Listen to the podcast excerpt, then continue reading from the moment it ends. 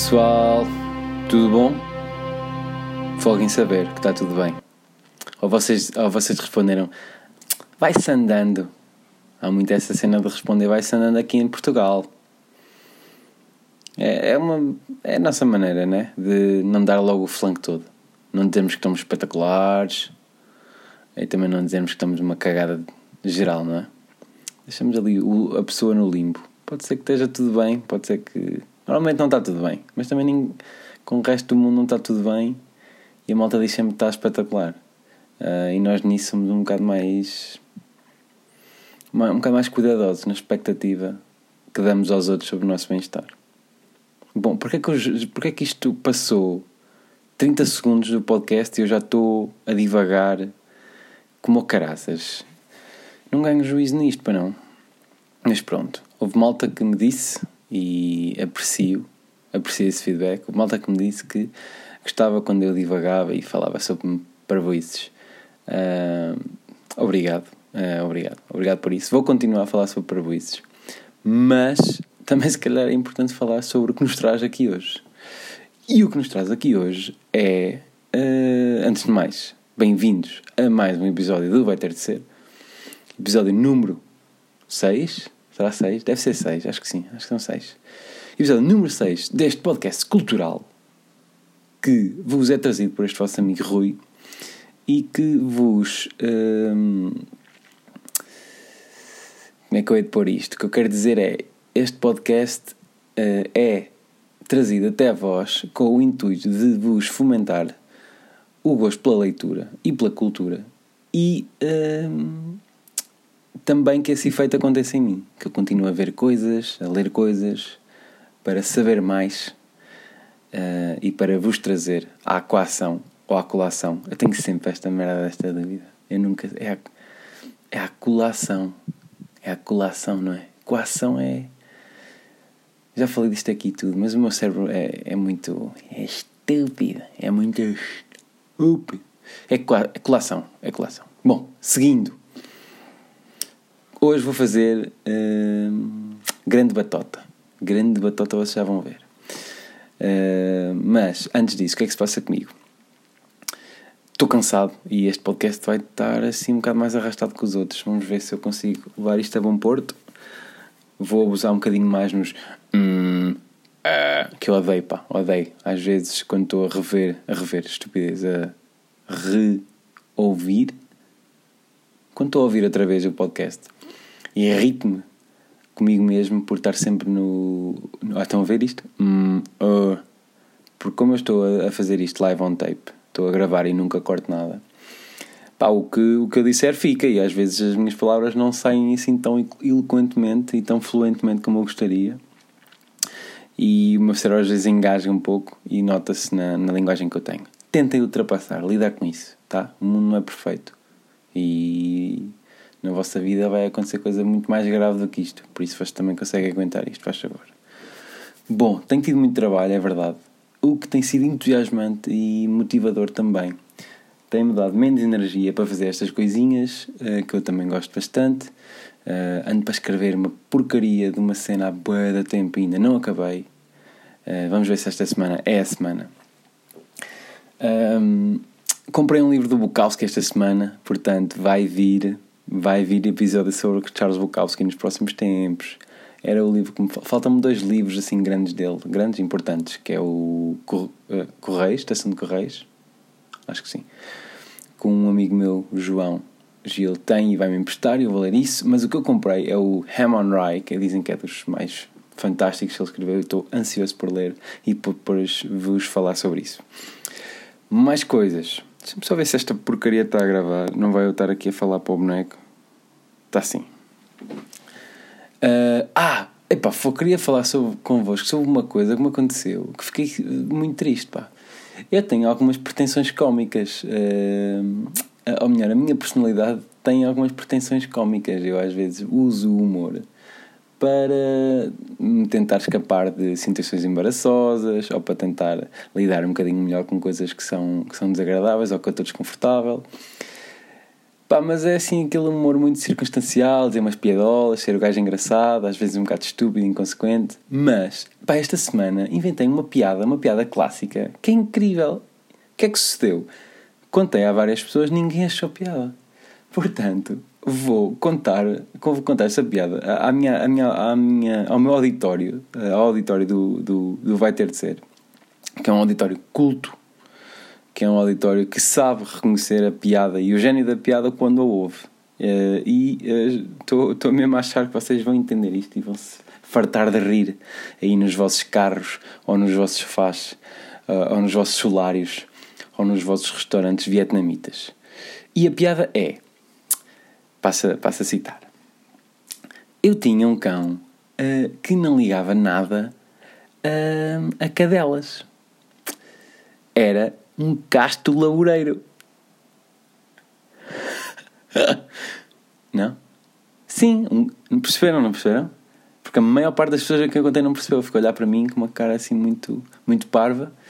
Uh, houve uma ginasta minha, a Rita Queiroz, que uh, se riu, uh, um misto de pena e de realmente achar graça à piada. Então, não vou explicar a piada, vocês são estúpidos, são, são estúpidos permaneçam estúpidos, pá. Raios partam. Bem, seguindo. Uh, hoje vou fazer batota. vou fazer batota porquê? Vou-vos trazer um livro que não é. não é literatura.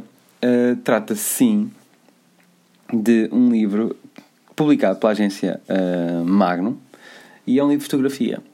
E agora vocês dizem: Foste que é estúpido, meu. Então vai falar sobre um livro de fotografia num podcast e ele não está ciente de que a natureza do podcast é maioritariamente auditiva e que muita da experiência se vai perder. E eu digo, estou ciente, mas também estou a fazer fé na minha capacidade de contar histórias e descrever uh, coisas que eu estou a ver. E com base nisso, acho que vamos conseguir fazer aqui um podcast interessante, onde eu vou, onde eu vos vou falar sobre uma das minhas grandes paixões, que é a fotografia, e vocês vão aprender um bocadinho mais sobre os fotógrafos e as fotografias da Magnum Agency, que é a agência que publicou este, este livrinho. O livro chama-se uh, A Here in Photography e basicamente é um livro que tem uh, uma fotografia por cada dia do ano do arquivo da Magnum um, e que tem fotografias incríveis. Porquê? Porque a Magnum é, uma, é a melhor agência de fotografia internacional. Uh, para mim, é a melhor agência de fotografia. Foi foi fundada por, um, por grandes fotógrafos, uh, por fotógrafos históricos, em 1947, e tem vindo a fazer, uh, desde então, um, trabalhos de, de, de, de, séries fotográficas, coisas super importantes. São muito criteriosos nos, no tipo de fotógrafos e, na, e nas fotografias que aceitam. Uh, os membros da Magnum Photography não são muitos, uh, mas são realmente muito bons. E então, este livro que eu tenho aqui é um, são 365 fotografias, um, cobrem à volta de 60 anos da, do funcionamento da agência e tem coisas inacreditáveis. E tem alguns dos meus fotógrafos favoritos, não estão todos aqui, muitos dos meus fotógrafos favoritos não pertencem à agência Magnum, mas alguns estão e alguns são super importantes para a história da fotografia. E eu queria vos mostrar algumas destas fotos, falando um bocadinho sobre a foto e o fotógrafo, uh, e contando se calhar algumas histórias interessantes sobre eles, para que vocês depois, uh, se quiserem, se tiverem interesse, possam ir procurar um bocadinho mais, saber um bocadinho mais sobre estes fotógrafos e sobre estas fotografias e a importância que elas tiveram. Uh, vamos começar, se calhar, vamos começar com uh, logo a abrir, logo à grande, com um senhor que fundou a agência em 1947. Este som, estão a ver este som? Vou fazer aqui mais pertinho. Não nada, pois não? Vamos tentar fechar. Viram? É um livro, trata-se de um livro.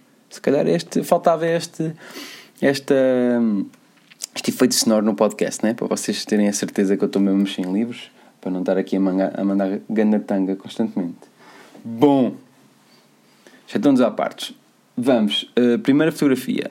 A primeira fotografia é de um cavalheiro francês chamado Henri Cartier-Bresson e é, repararam no meu, no meu sotaque francês, tão, tão no ponto. Henri Cartier-Bresson é um fotógrafo francês, é dos meus fotógrafos favoritos e uh, há muita gente que diz que é o melhor fotojornalista da história e quem não diz isso pelo menos admite que uh, ele teve uma, um grande papel na popularização do fotojornalismo e da, um, e da utilização da fotografia enquanto um meio uh, comunicador das coisas que se passam no mundo, das coisas que se passam em diferentes culturas e das coisas que se passam com, com em lugares e em pessoas que nós não, nós não conhecemos. E ele, a paixão dele pela fotografia uh, tornou isto possível. Ele tirou algumas fotos mais icónicas da história. Ele tirou, ele definiu regras da fotografia, ele definiu tendências que ainda hoje toda a gente toda a gente utiliza. Uh, ele tirou fotografias inacreditáveis para a época. Uh, e esta fotografia aqui uh, é uma fotografia em Paris e o que nós vemos é uma, um lago e há um senhor que, que, está, que, nós, que não, não está muito definido na foto, está assim em movimento, ele apanhou em movimento e, é e ele está e, e, a fotografia é engraçada porque é, é, é, o segundo antes do senhor uh, se estatelar na água, ou pelo menos parecer que se estatela na água na fotografia.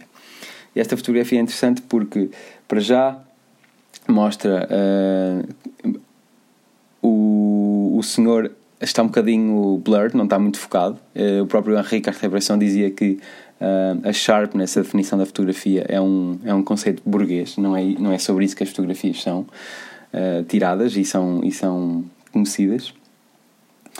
E esta fotografia é muito engraçada porque demonstra a antecipação, uh, demonstra uh, uh, exatamente aquilo, o, o segundo antes de algo acontecer e deixa o espectador bastante curioso sobre isso. ele popularizou um termo que nesta fotografia está perfeito, que é o termo decisive moment. O decisive moment em fotografia é aquele a fração de segunda a fração de segundo perfeita para nós carregarmos no botão do obturador. Uh, o, o tempo perfeito para nós tirarmos a fotografia para nós captarmos exatamente aquilo que na nossa cabeça nós vimos. E ele aqui conseguiu como conseguiu em montes de outras fotografias. Uh, há outra fotografia do Ricardo Tibração que eu adoro que basicamente é só uma imagem de uma pessoa andar de bicicleta mas toda a técnica que ele usou das linhas uh, que a imagem forma a, a, guiar o olhar do, do, do, da pessoa que está a ver a fotografia para o, para o sujeito da bicicleta é, é lindo. E. Um, o que é que eu queria dizer mais? Ah, eu vou pôr not, vou tentar pôr notas no, no, no SoundCloud sobre essas coisas todas. Aquilo acho que dá para fazer comentários no, em pontos específicos na, do, do episódio, por isso eu vou lá tentar pôr quando eu falar de um fotógrafo, alguns links e algumas fotografias para vocês estiverem curiosos um, verem. O Henri Cartier-Bresson, só falando um bocadinho das outras histórias, ele teve uma vida muito cheia, um, ele combateu no exército francês na Segunda Guerra, uh, depois foi capturado, os, os exércitos franceses têm essa, essa tendência.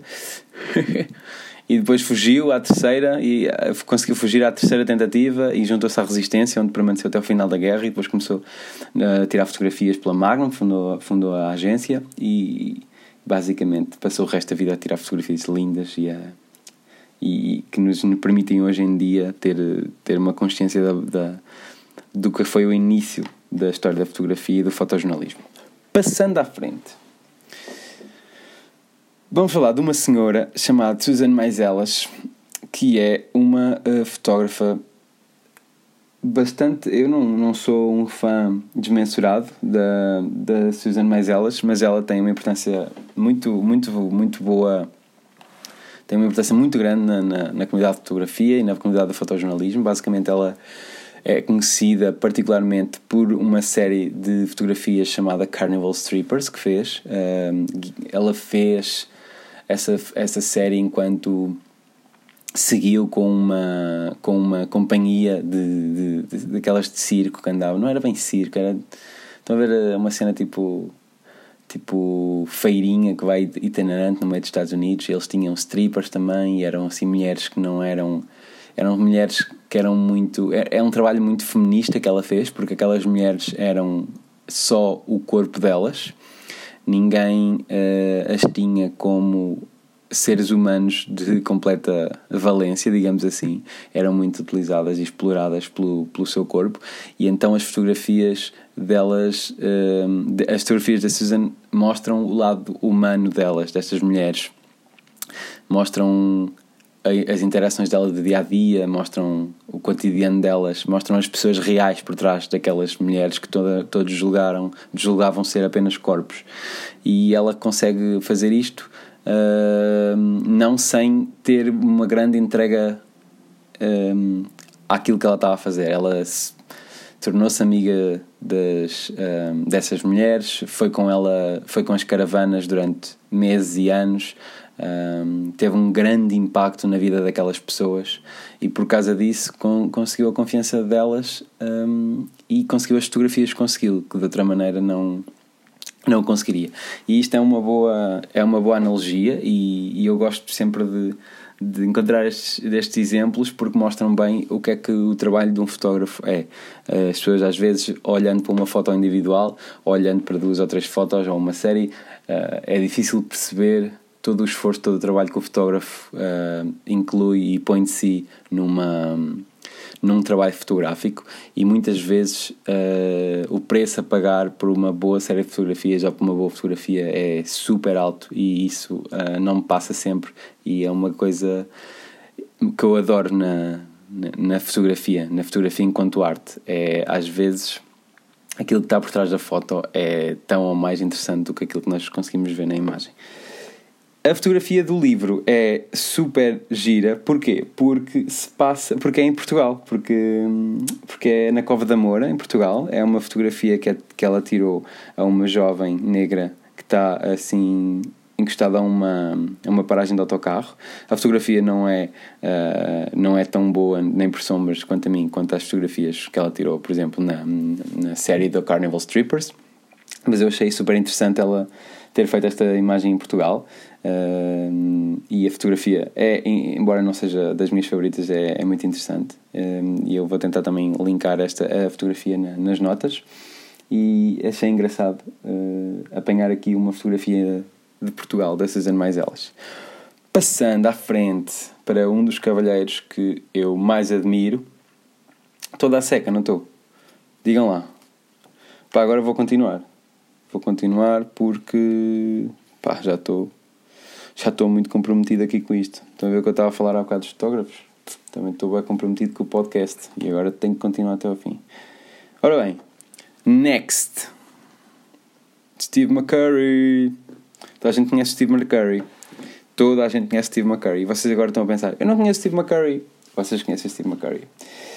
Nem que seja pela fotografia mais uh, famosa que ele tirou, que é a fotografia da menina afegã, sabem? Aquela capa da National Geographic muito conhecida dos anos 80, onde há uma menina afegã com os olhos, com os olhos uh, muito coloridos, muito verdes, muito grandes. Uh, é uma das fotografias mais conhecidas do mundo. Uh, foi tirada pelo Steve McCurry enquanto cobria a invasão da União Soviética ao Afeganistão nos anos 80 e ele andou sempre disfarçado enquanto estava lá e conseguiu tirar esta, esta fotografia que é, que é de facto incrível. Fotografia é tão conhecida que depois existiram imensos esforços para tentar perceber quem é que era de facto aquela menina e entretanto descobriu-se, acho eu, em 2002, creio eu. Ela ainda estava no Afeganistão, tinha uma vida ainda um bocadinho má, má a favor, tinha sido incluída em várias em vários problemas, uh, campos de refugiados, etc, etc, etc. Uh, mas a ele ficou realmente muito conhecido pela fotografia, por essa fotografia, mas ele tem outros trabalhos uh, de cobertura fotográfica. Este aqui que vem na fotografia é uma foto bastante engraçada, é uma senhora é uma senhora japonesa uh, que sobe, que ela está assim caracterizada. A minha, a minha falta de cultura nipónica impede-me de dizer ao certo o que é que o que é que os trajes dela e a pintura da cara dela representam. Mas basicamente é uma, é uma senhora com trajes tipicamente japoneses a subir as escadas do metro de, de Tóquio. Um, não, de Tóquio não, de Kyoto, no Japão. Tirada em 2017. A fotografia é bastante, bastante interessante e bastante bonita. Mas não é, não é uma Afghan Girl, não é? Afghan Girl só há uma. Passando à frente, uma fotografia de um cavalheiro que eu uh, adoro, admiro imenso, que é o W. Gene Smith. Uh, é dos fotojornalistas mais talentosos do mundo, de sempre. Uh, ele é bastante conhecido pela regularidade que, com que ele sempre trabalhou, ou seja, ele sempre tirou muitas fotografias e sempre tirou muitas fotografias boas. Em cada série que ele tinha, ele tem algumas séries fantásticas. Esta, esta fotografia que aparece no livro é, foi tirada em 1950, no país de Gales. É, é, mostra uns, uns trabalhadores, provavelmente fabris, com a cara muito negra. Uh, e eu não sei exatamente de que série fotográfica é que esta fotografia faz parte, mas há outras séries super importantes que ele fez. Uh, particularmente, ele cobriu a, a guerra no Pacífico, na, na, na, Segunda Guerra, e ele, com essas fotografias, conseguiu chamar a atenção para a brutalidade do conflito, porque são fotografias completamente. São, são incríveis. Uh, vou tentar passar alguns links, mas basicamente ele consegue uh, fazer uma imagem linda e depois, quando nós conseguimos ver bem a fotografia, é que nós levamos aquele, aquele murro no estômago da brutalidade que ali está. Um, e ele conseguiu fazer isto de uma maneira super consistente. Há uma, há uma, uma, uma série, uma, uma história da adoro, que é uma série fotográfica que foi encomendada pela Magnum. Era suposto ir para Pittsburgh uh, fazer uma série de três semanas e ele achou que em Pittsburgh, naquela altura, uh, foi a meio do século passado, ele achou que aquela história, aquela cidade tinha muito mais coisas para, para contar, porque era o meio do. do, do ele, ele estava a fotografar muitas fábricas, muitos trabalhadores, e ele achou que aquilo. Um, havia ali muito mais coisas para ele contar e o trabalho dele ali não estava terminado, e ele acabou por ficar três anos completamente de volta ao trabalho que estava a fazer. Uh, e isso custou-lhe imenso dinheiro e custou-lhe e, custou-lhe o, o, primeiro casamento também. Fez 11 mil fotografias nesse trabalho. Uh, e eu adoro isto. Uh, quer dizer, eu, eu estou a dizer que adoro isto. Eu não adoro que uma pessoa perca, o seu, perca quase todo o seu dinheiro e perca um, o seu casamento porque é completamente cego naquilo que é a perseguição do, do trabalho que ele está a fazer. Mas há a outra parte que é uh, a entrega que as pessoas têm à sua arte, ao seu trabalho e a devoção que ele punha nas séries fotográficas que faziam, uh, garantindo sempre que estava a fazer o melhor possível. E ele estava e fez. Os arquivos dele são imensos imensamente bons. Eu acho que essa mensagem é boa. Acho que é aquela coisa do Fernando Pessoa Como é que é? Agora não me lembro, que merda. Põe. Põe. Ai, vou ver ao Google. Põe. Põe. Caralho. Fernando Pessoa, põe. Põe tudo de ti em cada, pequena, cada coisa que fazes, não é? Caraças, meu.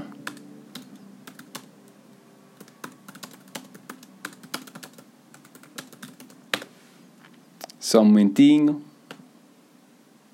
Exato. Para ser grande, ser inteiro, nada teu exagero ou exclui, ser todo em cada coisa, põe quanto és no mínimo que fazes. Põe quanto és no mínimo que fazes.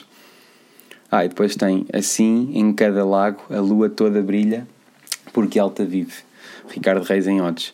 Uh, põe quanto és no mínimo que fazes e, e esta, este brilho, esta procura pelo melhor possível para mim é uma das coisas que eu mais admiro nas pessoas e nos artistas. E o W. Gene Smith tinha isto constantemente ao longo da sua carreira toda. Ele depois, quando acabou este trabalho, mudou-se para, para Nova York e o, o apartamento dele era partilhado com os músicos de jazz e então ele começou a fazer um, um projeto chamado Jazz Loft Project.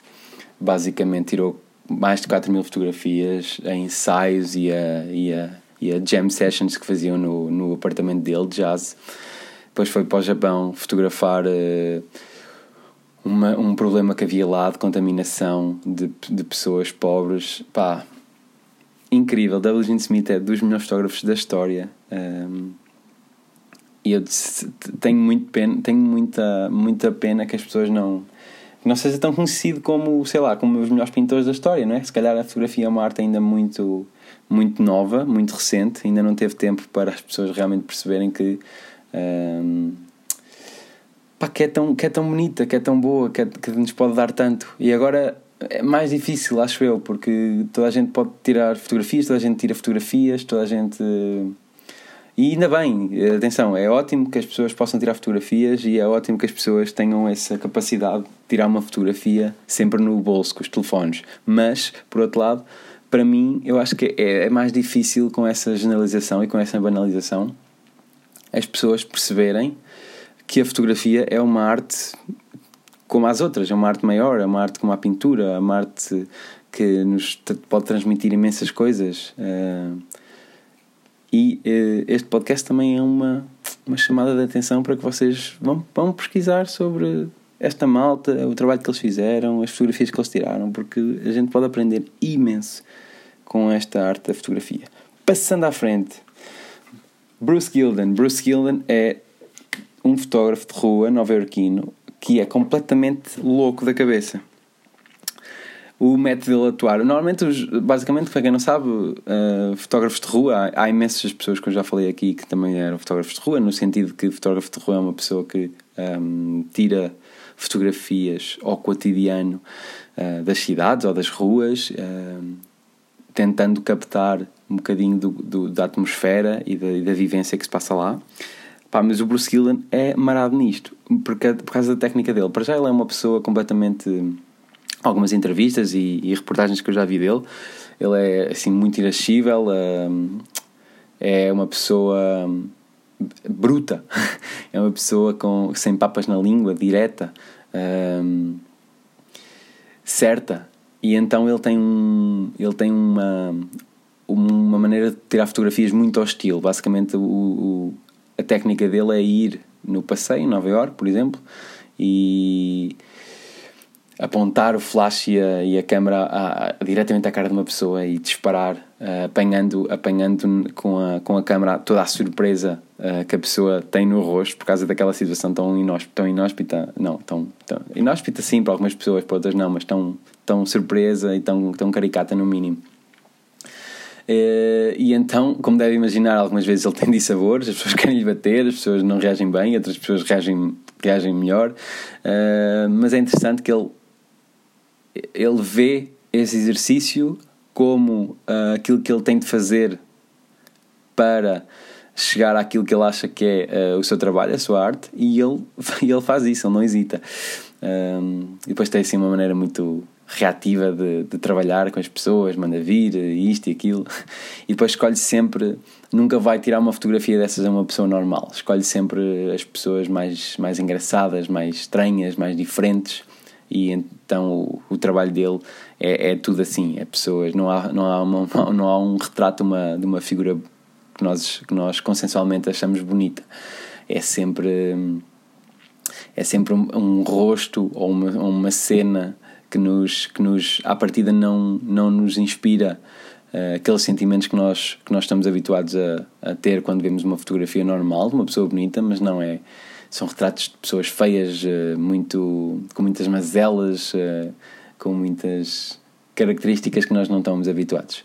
E então eu gosto bastante desse trabalho porque também nos traz outra parte e, e também nos diz que nós podemos fazer um bom trabalho em fotografia com uh, às vezes coisas que à partida nós não uh, imaginaríamos incluir nas nossas fotos.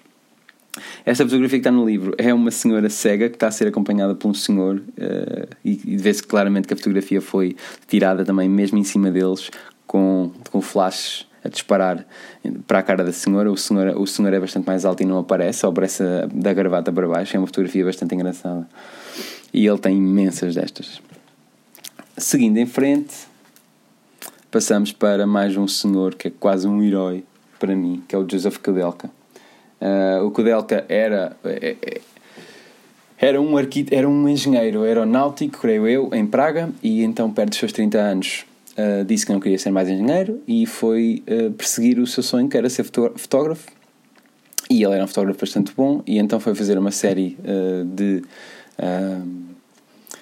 uma série de uma série fotográfica uh, baseada na vida dos ciganos na Roménia e quando voltou à República à, à Checoslováquia na altura à Praga deparou-se com a invasão dos soviéticos uh, da Checoslováquia. E já é a segunda vez que eu falo em invasões soviéticas. Uh, portanto, not cool, está bem? O RSSS. O, como é? RSS. Os Estados Unidos dizem outra coisa. Ou não? Não, cá é que dizem outra coisa. Não interessa. A sigla europeia é diferente. Sim, uma coisa qualquer. Ex-União Soviética. Invadiram bem da gente. Not cool. Bom. Kudelka. Recentrando. Ele uh, tem uma foto incrível e, e, e, muito conhecida. Eu próprio já tentei, eu tentei replicar essa fotografia quando estive em Praga, que é basicamente ele está ele tá a perceber que os, que os tanques estão entrando na, em Praga, os tanques, os tanques soviéticos estão a entrar em, Praga para invadir a Checoslováquia e ele tira uma fotografia do relógio de pulso dele à avenida principal de Praga, mesmo antes dos, dos tanques uh, invadirem aquela avenida. Eu não sei o nome da avenida. Um, e agora também não vou procurar, mas é assim a avenida principal de Praga. E aquela fotografia é, é aquilo que eu estava a falar há bocado, no caso do Henrique Cartier-Bresson, ele capta ali toda a antecipação daquele conflito enorme que ia acontecer naquela fotografia tão simples que só mostra o relógio de pulso dele e a avenida lá no fundo. Uh, pá, e é lindo, é mesmo, é mesmo bonita a fotografia é, e é, tudo aquilo que, que, tem em cima da fotografia é lindo. E depois ele passa o, as duas semanas seguintes a, a fotografar a invasão e o, toda a reação das pessoas e sempre a passar uh, as fotografias clandestinamente para Londres para serem publicadas. Recebeu imensos prémios sempre anonimamente porque tinha muitas, uh, muito medo das represálias que os soviéticos podiam fazer. Uh, mas ele teve uma uma, uma importância incrível na, na, na, no fotojornalismo europeu uh, no século passado e na cobertura particularmente da, da, desta invasão da Checoslováquia. A fotografia que aparece no livro é em Portugal, é incrível, que é, é uma fotografia que ele fez em 1976 em Portugal. Nota-se que é um ambiente muito rural. Uh, é uma, é uma, as linhas da fotografia são, são são muito, muito boas. É uma menina que está um, a interagir com uma senhora mais velha e vê-se um senhor um, no, plano, no plano mais atrás e, e, basicamente é uma, é uma casa muito simples, muito, muito pobre. Uh, nós já conseguimos ver aqui aquilo que era o Portugal rural dos anos 70, uh, muito simples, muito pobre, como eu já disse, muito seco, muito cru, mas que uh, ainda assim conseguia consegui arrancar aqui um sorriso da senhora que estava a interagir com esta menina e é uma fotografia muito bonita por causa disso. Também vou tentar pôr o link dela para vocês depois verem. Kudelka em Portugal, meu Deus, incrível. Passando, e vamos para o último. Estou-vos a dar grande seca e vamos para o último. Eu tinha aqui mais alguns. Deixa eu ver quanto tempo é que isto vai. Ai opa, 32 minutos é que me despacharam, malta. Desculpem lá. Desculpem lá, estou a dar grande seca. Caraças, meu. Isto, eu, tu, quando estou a falar destas cenas, meu, eu fico doido, eu, sério. Eu gosto tanto disto que eu deixo-me ir. Vocês, desculpem lá. Estou-vos a tirar a da tempo. Mas pronto. É só hoje. Deixa-me só falar do Robert Capa e depois eu tinha aqui mais alguns, mas não são tão interessantes, então vou passar para frente. Vou só falar do Robert Capa, que é o último, que é provavelmente o, o jornalista, o fotojornalista mais badass destes, destes todos. também fundou a. Também fundou a a Magnum, foi um dos fundadores. Um, e então Robert Capa é um, é um fotógrafo que começou por fotografar uh, o discurso de Trotsky em Copenhaga, foram a primeira série de fotografias que ele fez, uh, um discurso onde Trotsky discursava sobre a importância da Revolução Russa, uh, e depois, depois disso ele foi para a Espanha, onde fotografou a guerra, a guerra Civil Espanhola. Há uma fotografia muito, muito, muito conhecida que é um ícone uh, da fotografia de guerra e daquilo que é os conflitos armados, que é o Falling, falling Soldier. Basicamente é um, um soldado que está a cair com uma cara de grande angústia do, no, no rosto e assim com a arma já caída da mão e ele capta o momento exato, lá está outra vez o decisive moment, onde o soldado parece que é atingido por um tiro e está, e está a cair. Um, há, muita, há muita controvérsia à volta desta fotografia, há muitas pessoas que dizem que ele, o soldado não, estava, não, não, não foi alvejado, mas, tá, mas tinha escorregado.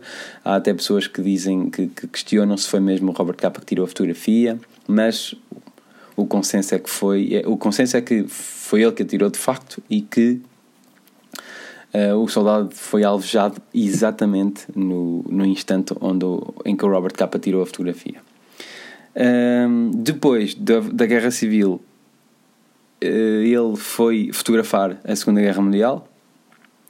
Esteve na Europa com as, com as forças dos aliados, com as forças americanas e tirou imensas fotografias. Sendo que a série mais, mais, mais incrível, para mim, é uma das séries fotográficas mais inacreditáveis da história, que é quando ele desembarca na Normandia, no dia D, uh, armado com a sua câmara fotográfica apenas e tirou 106 fotografias desembarcando nas tropas. São fotografias são fotografias inacreditáveis de, de alguém que está ao lado dos soldados enquanto eles estão a desembarcar.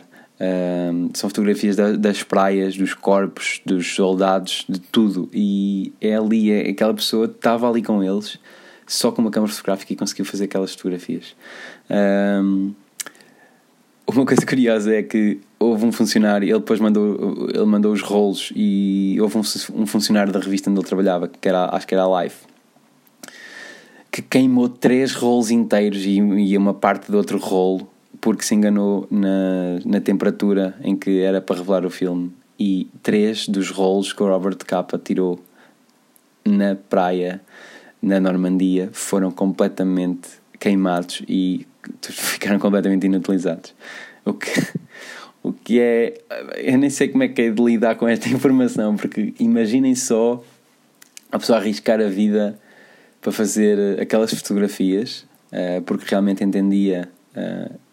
Eu não sei, eu estou aqui a dizer que ele entendia a importância, mas acho que, eu, acho que estou-me a tirar para fora de pé, porque deve haver muitas razões para uma pessoa fazer uma coisa desta magnitude e é muito difícil para mim estar a adivinhar uh, qual é que era de facto a razão porque ele decidiu fazer isto.